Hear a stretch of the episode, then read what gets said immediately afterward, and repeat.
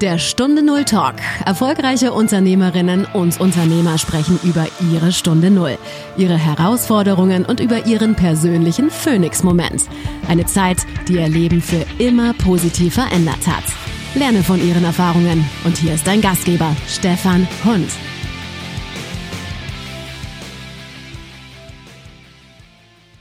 Eine neue Woche, eine neue Folge von Stunde Null Talk. Und liebe Hörerinnen und Hörer, schön, dass ihr wieder dabei seid wenn ich Menschen präsentiere mit einer besonderen Erfahrung, eine Erfahrung, die sie an ihre Stunde Null gebracht hat. Und das sind ja immer so diese Punkte, die einen ganz runterziehen und dann geht's auch wieder nach oben. Und ein Mensch, eine Frau, die diese Erfahrung gemacht hat und heute darüber spricht, ist Simone Koch. Liebe Simone, ganz herzlich willkommen hier im Podcast. Hallo Stefan, grüß dich. Mein Anruf geht heute nach Wiesbaden. Und so bei deiner Lebensgeschichte dachte ich zuerst, nichts ist so sicher wie der Wandel. Meine ich nicht als Floskel, aber hm. was kommt dir da in den Kopf? Bestätigung, wirklich. Also mein Leben hat sich, meine, meine, meine Vita verändert sich einfach ständig. Ich kann mit ihr nur besser umgehen. Kannst du dich dann schon irgendwo im Halbkreis zum Gruppenfoto aufstellen? Ähm, wie meinst du das? Ja, ich denke mal, wenn du dann so viele unterschiedliche Erfahrungen hast, so viele unterschiedliche hm, möglicherweise auch Selbstdefinitionen, die kannst du ja dann auch quasi parallel nebeneinander stellen, oder? Ähm, spannend, mir fällt total ein, was ich glaube ich eher könnte, ist, ich hätte Bilder, ich hätte Images, ich hätte sofort auch die, die Umgebungen, in denen ich mich jemals gefunden habe, ähm, du weißt, mein Themenschwerpunkt ist Scheidungscoaching. Ähm, also ich habe jetzt den Fokus sehr stark auch auf das, was es mit mir gemacht hat, beziehungstechnisch in die anderen Themen aus der Kindheit. Ja, weiß ich nicht, welche Bilder mir da sofort für, diesen, für dieses Foto einfallen würden. Aber zumindest die der letzten, na, wann sind wir getrennt? Haben wir uns angefangen 2013, ja, fast zehn Jahre. Ja, genau. da kommen schon einige Bilder zusammen. Ja, da, du hast eben schon das Stichwort geliefert. Was muss ich haben wollen, um dein Kunde zu werden? Sackgasse. Mhm. Und den Mut, nach Hilfe zu fragen. Ich habe heute nochmal in Vorbereitung mir ähm, die Frage gestellt, wer ist denn tatsächlich jemand, der mit mir arbeiten würde und bin natürlich auch sofort wieder in meine Geschichte gegangen. Und das ist der Punkt, an dem wir uns befinden, uns zu erlauben, ich brauche jetzt Hilfe. Und ähm, in meinem Fall ist das der Trennende oder die Trennende. Mhm. Mhm. Ja. Und damit meine ich den gesamten Prozess. Also das kann am Anfang sein, noch am Anfang der Trennung will ich mich trennen und ich komme nicht weiter oder befinde ich mich während des Scheidungsprozesses oder auch ich habe eine Trennung und kann trotzdem nicht loslassen. Also das ist wirklich im, Lebenslabyrinth, so wie ich das Leben definiere, einfach eine Sackgasse, mhm. aus der man raus will. Und es gibt viele Leute, die sind da sehr bequem. Ja, die haben möglicherweise auch Vorteile, wenn sie in dieser alten Situation äh, drin bleiben. Ja, dann hören sie vielleicht, hört vielleicht jemand zu, wenn sie jammern, oder? Hm, weißt du, ich weiß gar nicht, ähm, ja, das gibt es. Ich weiß noch nicht, ob Freunde sich irgendwann dann auch mal genervt abwenden oder auf Familienmitglieder ich glaube, das gibt auch eine Aufgabe. Ich glaube, ähm, so, so habe ich meine Stunde Null, als du mich auch da im Vorfeld nach gefragt hattest, so würde ich das beurteilen. Ähm, wenn wir uns auf einen neuen Weg aufmachen, dann haben wir eben auch immer den weißen, die weiße Leinwand vor uns und da, darauf müssen wir uns einlassen wollen, weil das eben auch eine, eine, eine, eine Riesenherausforderung ist, weil wir eben dann auch vielleicht niemanden verantwortlich machen können mehr für wie es uns möglicherweise gerade geht. Mhm. Ja, du bist äh, Coach für das Stichwort Trennung und Scheidung. Mhm. Kommen dazu dir mehr Frauen oder mehr Männer? Ist es, kannst du dazu was sagen? Ähm, mehr Frauen. Mhm. Männer ähm, haben angefragt, aber dann, glaube ich, sind dann doch den letzten Schritt nicht gegangen. Ich hatte das Gefühl, dass in diesem ersten Gespräch, wenn man sich kennenlernt, dass es für sie etwas schwerer war, zu akzeptieren, dass es bei Scheidung nicht um richtig und falsch, schwarz und weiß geht. Also das ist zumindest mein Ansatz. Und ich habe das Gefühl, dass es ähm, bei den Männern, mit denen ich gesprochen habe, dass es nicht ganz so einfach ist, da aus dieser Denke, aus diesem Glaubenssatz rauszukommen. Ähm, heute habe ich gerade eine Anfrage bekommen von jemandem, der möglicherweise mit mir arbeiten will und das ist ein Mann. Also ich würde da überhaupt keinen Unterschied machen. Mhm. Mhm. Was macht in dem Moment so ein Coach? Äh, wirst du dann gebucht, ich sag's mal ein bisschen böse, fürs Händchen halten? Äh, oder für die Taschentücher oder äh, nach dem Motto, äh, welchen Scheidungsanwalt oder Anwältin kann ich denn noch einbinden? Äh, wer ist denn ein scharfer Hund? Oder was sind denn da für Themen? Du, das ist eine super Frage. Ähm, Coaching ist ja, geht ja eigentlich grundsätzlich davon aus, dass wir schon ähm, relativ stabil im Leben gehen und uns ver also verbessern wollen, dass wir auf die nächste Stufe gehen wollen. Und der Name ist ein bisschen irreführend, weil ich glaube, dass es beim Scheidungscoaching nicht immer so funktioniert. Ich glaube, dass wir ähm, manchmal so überfordert sind. Das ist ja auch die zweitstressigste Lebenssituation, die, durch die wir gehen. Da kann ich irgendwie ganz schwer applizieren, dass jetzt jemand wirklich ähm, mit beiden Beinen im Leben steht und jetzt sich überlegt, brauche ich die neue Position. Ähm, da kommt Händchenhalten schon extrem nah. Ich kann mir vorstellen, und auch wenn ich an mich denke, wenn wir nicht auf Augen, sagen wir mal so, ich glaube, dass sich mehr Menschen an mich wenden werden, die sich nicht auf Augenhöhe trennen, die einfach merken, das wird jetzt komplex und ähm, da muss ich ein bisschen auch aus meiner Komfortzone raus, weil beide Menschen sich jetzt nicht so wirklich friedlich trennen. Und da ist Händchen halten manchmal sehr gut, weil wir anders als wir meinen, wenn wir uns trennen, verändern sich die Ex-Partner nicht, sondern im Zweifel manifestieren ihre Verhaltensweisen und das ist emotional wahnsinnig schwer zu verkraften, weil man dann einfach denkt, wir sind ja jetzt getrennt. Ähm, eigentlich müsste doch jetzt überhaupt kein Konflikt mehr da sein. Und so ist es eben nicht. Und da halte ich dann gerne auch die Hand, beziehungsweise bin einfach verlässlich da als Ort, um zu sagen, okay, zu mir kannst du kommen regelmäßig und wir schauen mal, was jetzt ansteht. In der Scheidung habe ich ähm, emotionale Themen, die ich muss und ähm, gleichzeitig muss ich nach vorne schauen. Ja, das ist eine Einheit, die jetzt zerbricht. Und wenn ich möglicherweise noch nicht so bereit bin, jetzt die nächsten Schritte zu gehen, dann kann es aber durchaus sein, dass mein Ex-Partner, also das ist jetzt stellvertretend für weiblich-männlich, ähm, aber jetzt schon fünf Schritte mir voraus ist und, und, und, und, und mir möglicherweise eben auch seine Entscheidungen durch Anwalt oder auch persönlich mitteilt. Und ich bin, du kennst das ja auch aus deinem Job, ich bin möglicherweise im Verlustzyklus noch ganz am Anfang. Ich bin noch in der Wut oder im Widerstand. Ich bin noch überhaupt gar nicht in der Akzeptanz. Und äh, das, ist, das ist hochkomplex. Eigentlich möchte ich gerne gar nicht aus dem Bett. Mhm. Und ähm, da komme ich aus der Vogelperspektive als ehemalige äh, Geschiedene weiß ich, worauf es ankommt, wann wir so ein bisschen mehr den Fokus auf das Organisatorische setzen müssen, wann wir einfach auch mal hinschauen müssen, wann emotional der Autopilot in eine vielleicht falsche Richtung rennt, weil mein Ziel ist auf gar keinen Fall Hochkonflikt. Ähm, wann müssen wir auch mal schauen, ob das, was gerade passiert, was der Anwalt macht, ist das in deinem Sinne oder nicht, oder wir sitzen uns in ihrem Sinne oder nicht ähm, da habe ich eigentlich so mannigfaltige Aufgaben und spannen so den Bogen zwischen diesem ganzen Prozess Trennung. Irgendwann kommt der Anwalt hinzu und irgendwann kommt man auch in der Zukunft an. Und ich begleite es, ich gucke von oben rauf mit meiner Ausbildung, mit meiner Erfahrung, ja, aus der, aus der Praxis und eben auch persönlich. Mhm. Also im Endeffekt äh, für deine Klientin oder für deinen Klient so eine Art von äh, professioneller bester Freund das ist mir, glaube ich, schon eine Spur zu nah. Ja. Nein, also wir, es ist eine sehr enge Beziehung. Ähm, aber ich glaube, der Freund bringt irgendwann seine persönliche Agenda mit. Das habe ich natürlich nicht. Also ja, nee, deshalb sagte ich auch professionell an dieser genau, Stelle. Also, also ich, einerseits ganz nah dran, mhm. ähm, aber äh, denn sonst schließt sich für mich einfach die nächste Frage an. Hm, ich sagte eben Händchen haltend. Gibt vielleicht auch mal Situationen, wo du dann sagst, lieber Klient, also was du jetzt gerade eben machst, ist absolut Oberbull und so weiter und so fort. Äh, kannst du machen, ja, aber dann bin ich nicht mehr im Boot.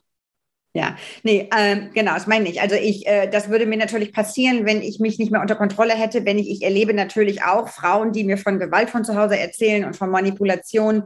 Äh, von einem Mann habe ich das noch nicht gehört. Ich weiß, es gibt es auch. Äh, da bin ich professionell genug, dass mich das nicht triggert, dass ich quasi mhm. mich emotional auf dieselbe Stufe bewege. Also wenn wir unter diesen Umständen professionellen Freund sagen können, von dem ich ja auch wollte, dass er wirklich validiert und bei mir ist mhm. und mich Schmerz wahrnimmt, ja, und das Professionelle, klar, ist, dass ich eben aber nicht mit dir ins Wasser. So wie ein Ertrinkender, da schmeiße ich ja auch einen Ring rein und gehe nicht mit dir rein, weil sonst zieht okay, sich ja. ja.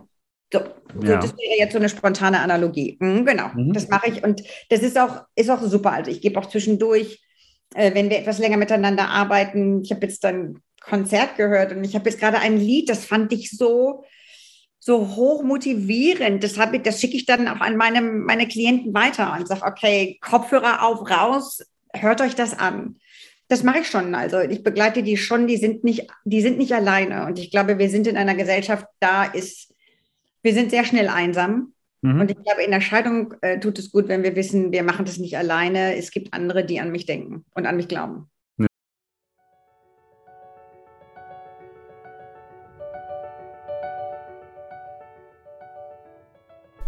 Lust auf einen realen oder virtuellen Espresso? Ich lade dich gerne ein. Ich möchte gerne meine Hörerinnen und Hörer persönlich kennenlernen, das, was sie bewegt. 30 Minuten für dich und dein Thema. Schau direkt nach unter stunde0-talk.com slash espresso 30. Ich freue mich auf dich. Dein Schiffern, Schiffernhund.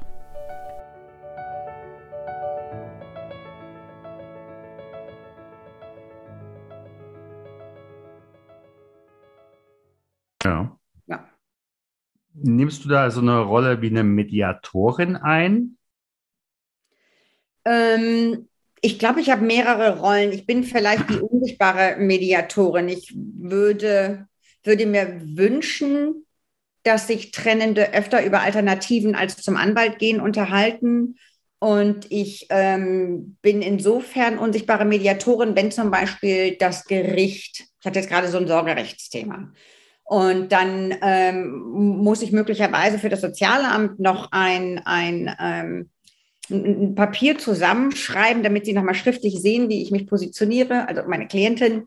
Und ich war 14 Jahre im Ausland. Ich habe gesehen, dass wir in Deutschland manchmal sehr harsch, sehr hart arbeiten. Und gerade in Sorgerechtsthemen will ich mich ja aber eigentlich emotional auch äußern zu einem Thema. Und manchmal fällt uns das nicht immer leichter ist, die englische Sprache etwas weicher. Und ich bin insofern Mediatorin, als ich dann, wenn Sie möchten, Sie bitte mir das, was Sie geschrieben haben, zuzuschicken. Ich ändere überhaupt gar nichts am Inhalt, aber ich helfe zu vermitteln jetzt zwischen der Klientin, ohne, wie gesagt, irgendwas zu verfälschen, um auch der Sozialmitarbeiterin, die ja auch eine Persönlichkeit hat, die ja auch eine Agenda mitbringt. Das ist übrigens das, was mir total fehlt bei uns im Familiengericht, dass wir immer total unterschätzen, dass wir ja alle auch unsere eigenen Themen mit in, in diesen Prozess bringen. Ich bin da sehr systemisch. Ähm, und dann helfe ich, die, die, die, die, diese, die, dieses Schreiben so aufzustellen, dass es dass es einfach verständlicher ist, dass es hier auch um das vermittelt, um was es geht, um Kinder. Und das ist eben nicht einfach faktisch und ähm, wir, wir, wir müssen hier nicht irgendwie äh, Gelder und, und Finanzen aufteilen. Es sind einfach zwei verschiedene Themen, da helfe ich. Da bringe ich ja so einen Mediationsgedanken mit. Wie kann ich hier zwei Menschen miteinander besser verknüpfen? Es gibt auch unterschiedliche Arten, wie man auch mit dem Ex-Partner kommuniziert. Das ist ja auch so eine Art Mediation einfach auch zu helfen, ja, ähm, einfach mal innehalten. Da gibt es tolle aus Amerika, tolle mittlerweile Instrumente ähm, von Bill Eddy zum Beispiel und ähm, die gebe ich dann weiter und ich glaube, dass das hilft.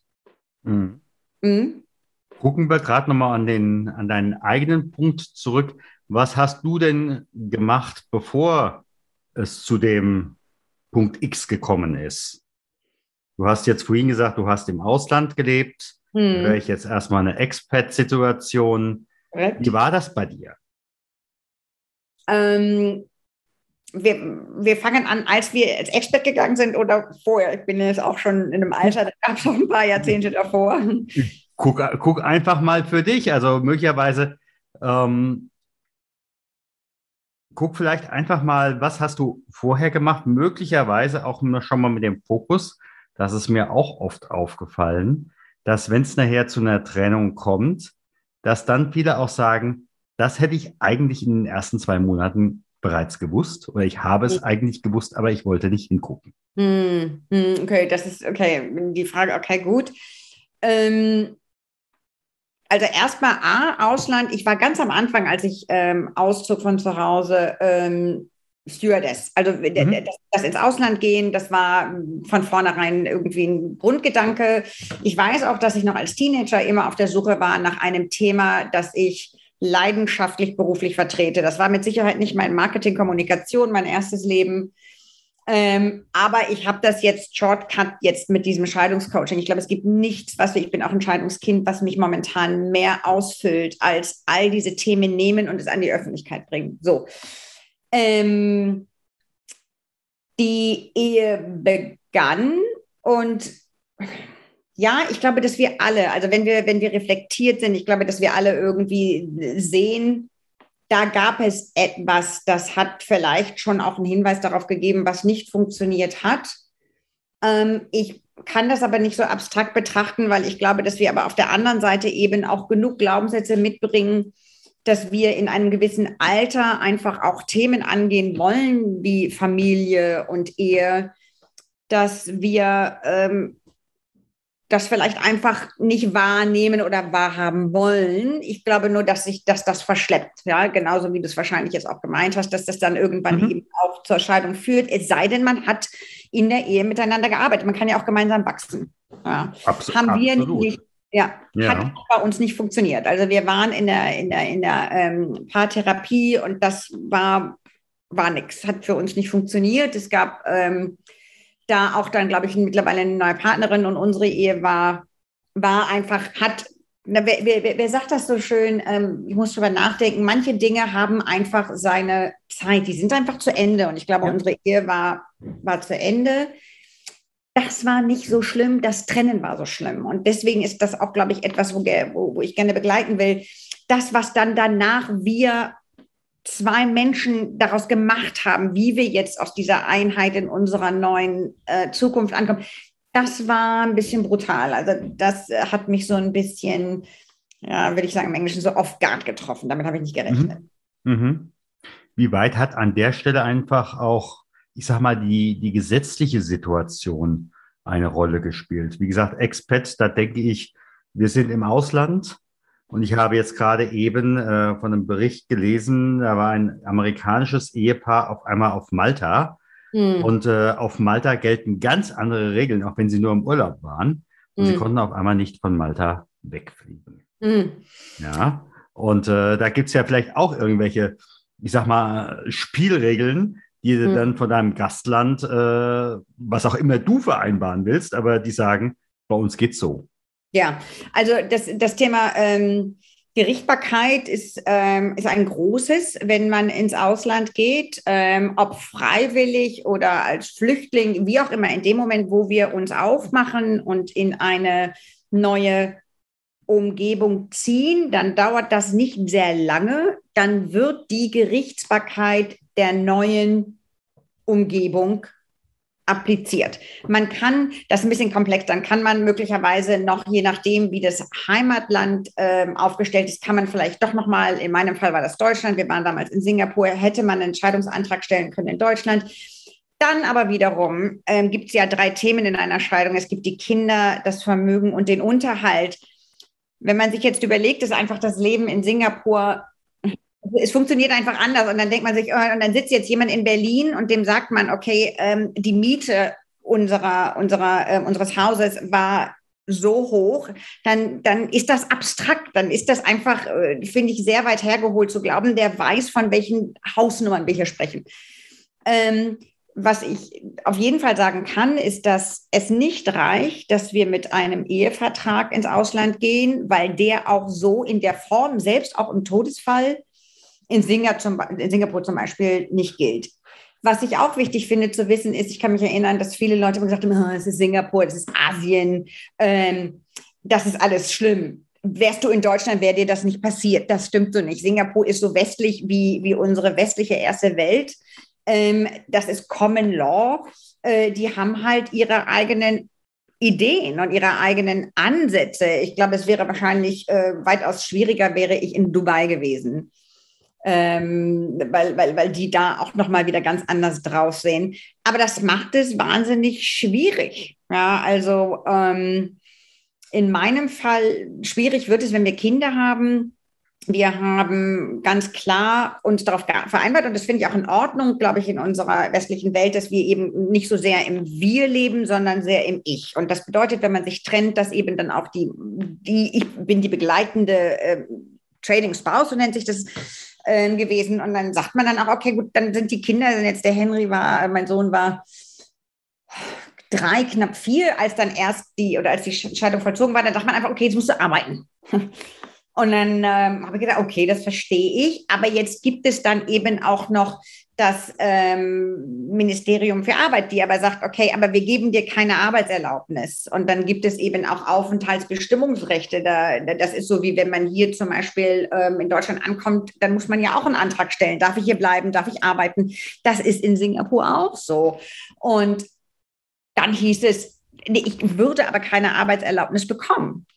Ähm, und ich könnte aber auch nicht wirklich bleiben, weil durch meine Scheidung ich in dieser Abhängigkeit war von meinem Ex-Mann, ist natürlich auch, auch meine, meine, meine Aufenthaltsberechtigung weggefallen. Und das mhm. war schon unangenehm. Also da hatte, es gab ein paar Monate, da war das in der Schwebe, da dachte ich, sagt Singapur auch klar, wenn du keine Aufenthaltserlaubnis ähm, hast, dann muss man innerhalb von 14 Tagen gehen und die Kinder wären geblieben. Die hatten aufgrund ihrer Schule damals noch die Möglichkeit, über so einen Student Pass zu bleiben. Mhm. Das war ziemlich unangenehm.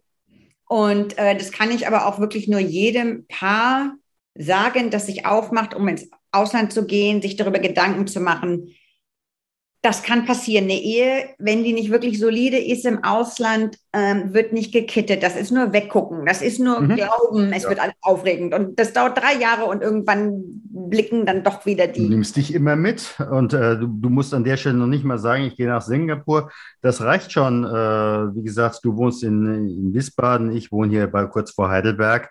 Äh, selbst dann nimmt man sich mit, ja. Ähm, Genau. Und dieses Umziehen, ich glaube, wir haben dann so eine Idee, wir haben dann einfach so eine, so eine, äh, so eine Einstellung, dass wenn etwas nicht funktioniert, dann gehe ich halt wieder daher, woher ich komme. Die Tür ist zu. Das mhm. gibt es mal nicht, weil sobald dann Kinder äh, im, im, im Spiel sind, dann guckt man eben auch dahin, was braucht das Kind.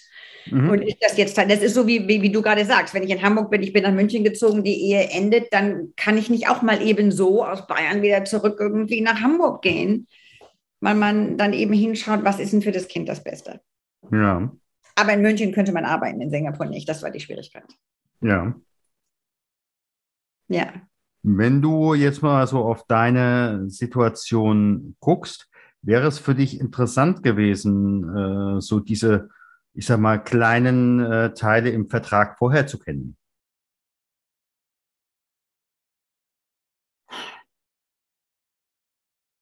Ich, wir haben, also wir haben versucht, ich, also persönlich, ja, man, da weiß ich gar nicht, das ist eine sehr gute Frage, da weiß ich gar nicht, ich war so aufgeregt, wir waren vorher in London und ich war so aufgeregt, nach Singapur zu gehen. Und wir hatten zu dem Zeitpunkt auch darüber gesprochen, dass unsere Ehe Risse hatte. Und wir haben gedacht, wir würden in Singapur direkt anfangen, an unserer Ehe zu arbeiten. Und das ging natürlich nicht, weil mein Ex-Mann, der ging dann in seinem neuen Job total auf. Ich hatte Kinder und habe dann. Dem hast durch. Habe dann irgendwie versucht, dann zu Hause aufzubauen. Ähm, da haben wir Maslow-Pyramide uns um ganz andere Dinge gekümmert als um unsere Ehe. Äh, das weiß ich gar nicht, aber ich glaube, ich finde das wichtig. Ich könnte mir vorstellen, Stefan, dass Menschen, die auch grundsätzlich, bevor sie in die Ehe gehen, einen Ehevertrag, einen richtig guten Raum geben und sagen, okay, wir begegnen uns auf Augenhöhe und es gibt ein paar Dinge, die gehören nicht in dieses Emotionale, nicht in dieses Verknallte, sondern das sind einfach eher Prefrontal Cortex-Themen und dazu mhm. gehört auch ein Ehevertrag.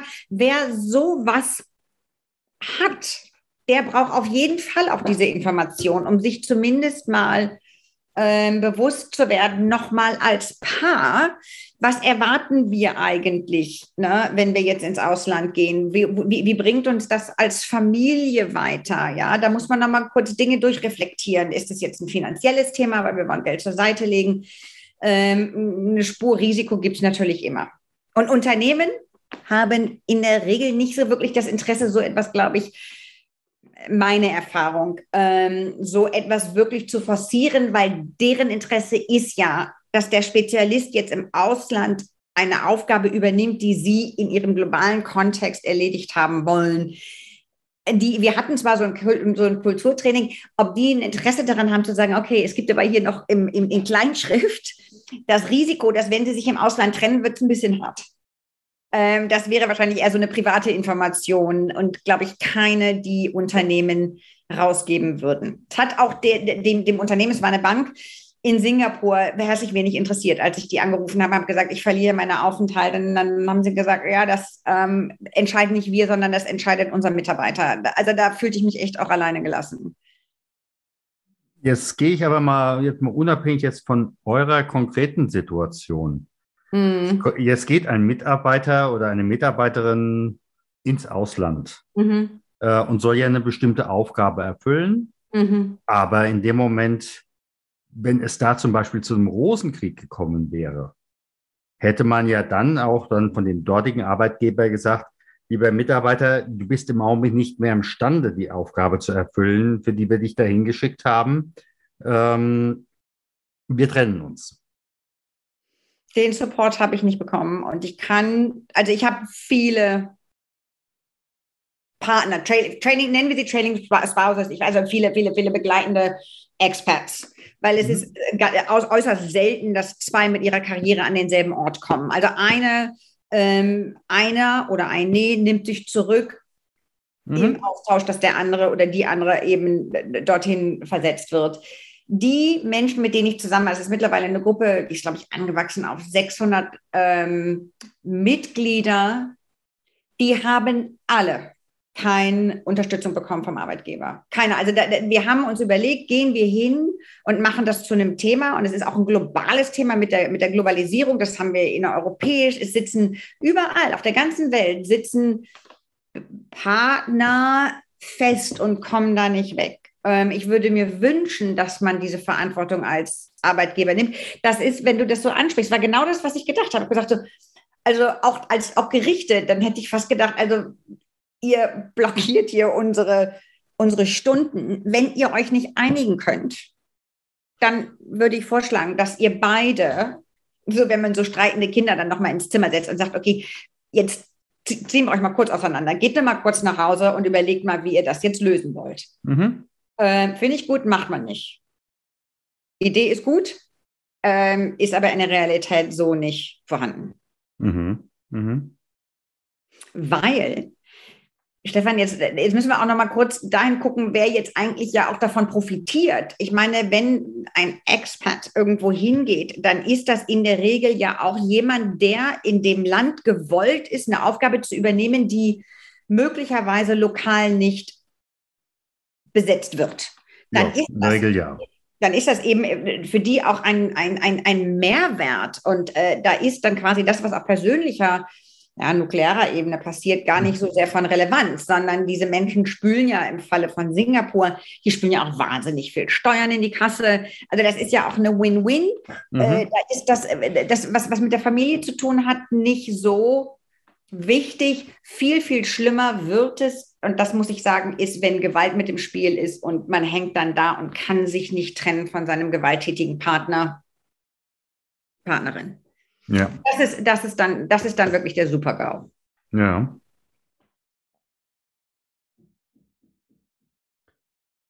Wenn du jetzt mal so für dich zurückguckst, was sind so die Personen, in, von denen du in dieser Zeit am meisten gelernt hast? Gott, ich wünschte, ich könnte dir sagen, dass ich auf meine Familie zurückblicken konnte, die gesagt hatte, okay, komm, ähm, wir ziehen dich da durch. Das hat leider gar nicht funktioniert. Also ich glaube, dass das, ähm, das also da gab es dann auch einen Bruch für eine Zeit und ich glaube, ich musste durch meinen, durch, durch meinen dunklen Tunnel gehen, um einfach diese Beziehung neu aufzufädeln mit meiner Familie.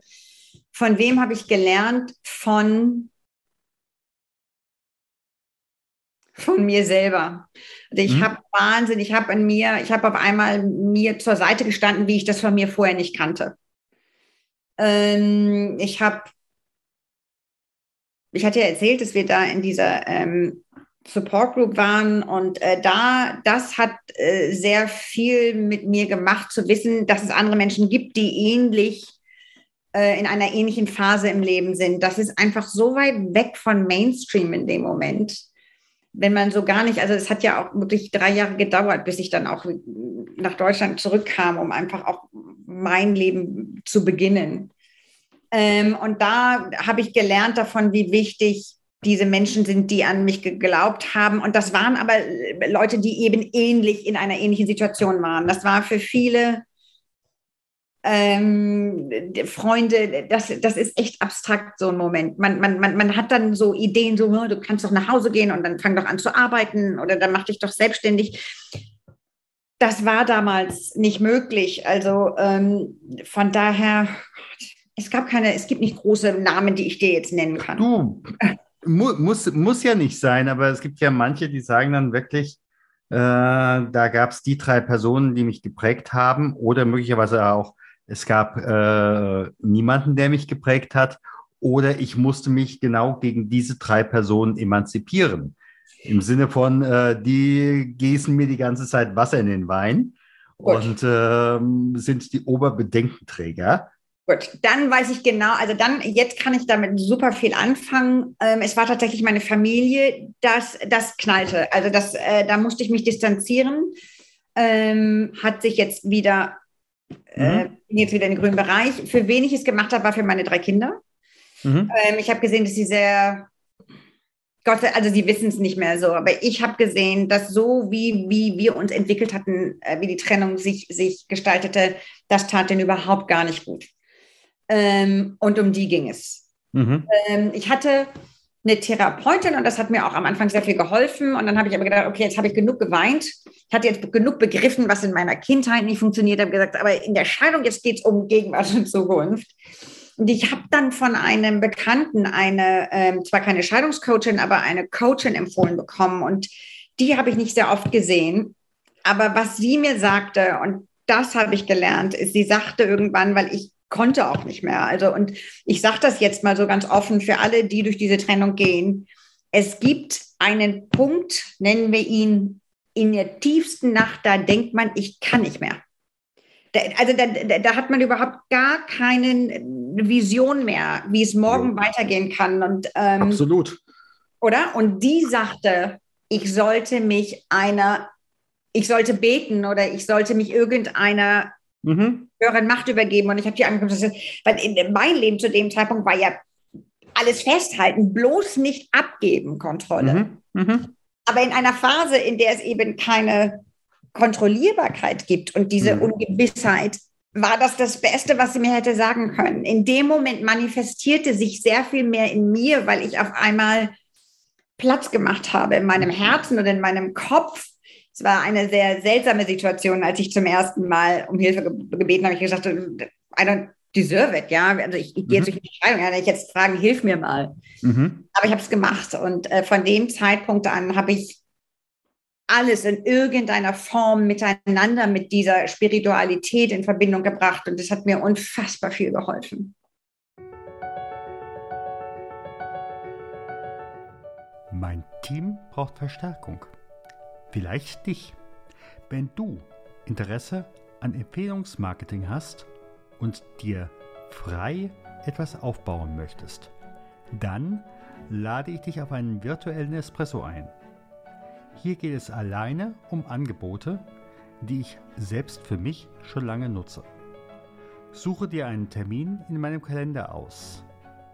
Stunde 0-talk.com slash Espresso. Ich freue mich schon heute auf unser Gespräch.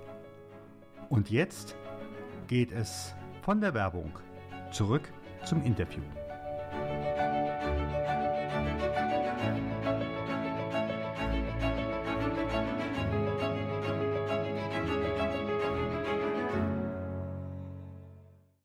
Mit dem Ergebnis, als dann, das ist eine, eine wahnsinnig emotionale Geschichte, als dann klar war, ich durfte nach Deutschland ziehen, wir haben, waren in so einem Café und konnten da ähm, oder beziehungsweise es war so ein, so ein christliches Café, da war mal jeden Tag so ein Bibelspruch.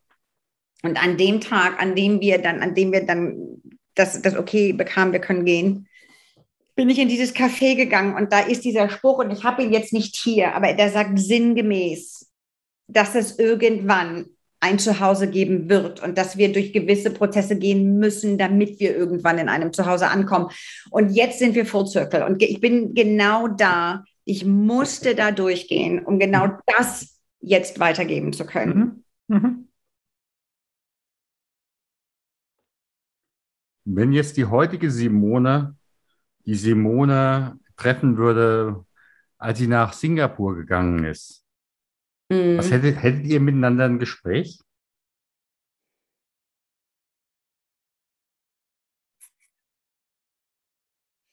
Oh, hätten wir ein Gespräch. Also ich, ich versuche jetzt gerade einen Link zu bilden. Ich bin, ich bin eigentlich keine, der, der die gerne zurückblickt, weil ich finde, es ist sehr viel einfacher, in der Gegenwart jetzt irgendwie so klug zu tun und zu sagen, hättest du das mal anders gemacht? Ich glaube, es wäre eher die Simone aus der Vergangenheit, Mhm. Was würde sie mir heute sagen? Mach, ja, so wie jetzt, mach weiter. Mach mhm. einfach weiter. Und ich glaube, ich würde mich wahnsinnig freuen, wenn diese Simone mir jetzt sagen würde, und das ist ja auch das, was wir, was wir therapeutisch eben auch machen, wenn wir auch aus so Traumata kommen, ist, dass sie dann auch sagt, ich bin jetzt aber auch müde. Jetzt übernimm mal das Steuer. Mhm. Ähm, und an genau dem Punkt bin ich. Also ich habe quasi jetzt den Teil von mir, den, den halte ich jetzt in mir und, und, und, und liebe den Teil, der mich so weit gebracht hat. Aber ich habe jetzt quasi das Rüber, Ruder übernommen und bin jetzt eben in, diesem, in dieser erwachsenen Simone angenommen. Ich glaube, die zwei könnten sich gut zusammen mal hinsetzen in die Natur und sagen, wow, sind weit gekommen. Mhm. Jetzt bin ich natürlich auch so, dass ich, du sitzt in Wiesbaden am Rhein mhm. und äh, jetzt kommen auf einmal schon, muss ja nicht gleich sein, deine Enkel. Ja. Die sagen, Oma, für was hast du gelebt?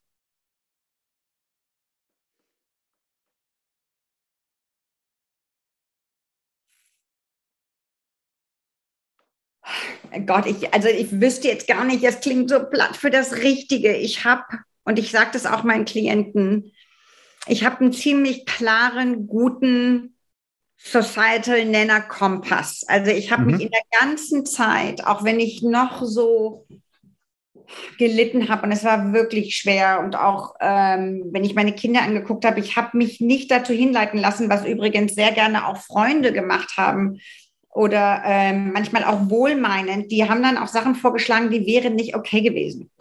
Mhm. Die wären einfach nicht okay gewesen. Und ähm, ja, also äh, es gibt so ein paar Dinge, die sind wirklich wichtig für uns, glaube ich, in unserer Gesellschaft. Und das ist es wirklich, bleib bei der Wahrheit, bleib integer, ähm, tu das Richtige, be your higher self und arbeite mhm. einfach nicht mit diesen niederen Instinkten, auch wenn sie ihre, das ist ja so wichtig. Ich meine, die haben natürlich ihren Platz. Natürlich bin ich wütend und möglicherweise gibt es auch Rache ähm, oder, oder, oder, oder Widerstand. Aber das sind, wir reden ja über Scheidung, ähm, es sind keine Emotionen, mit der wir durch eine Scheidung gehen sollten. Und, ähm, und ich glaube, ich gebe dir ein gutes Beispiel, wenn wir diese Zeit haben. Gestern kam oder vorgestern kam mein Sohn nach Hause. Es, gab jetzt, es gibt jetzt den nächsten Sommerkonzert, der ist elf.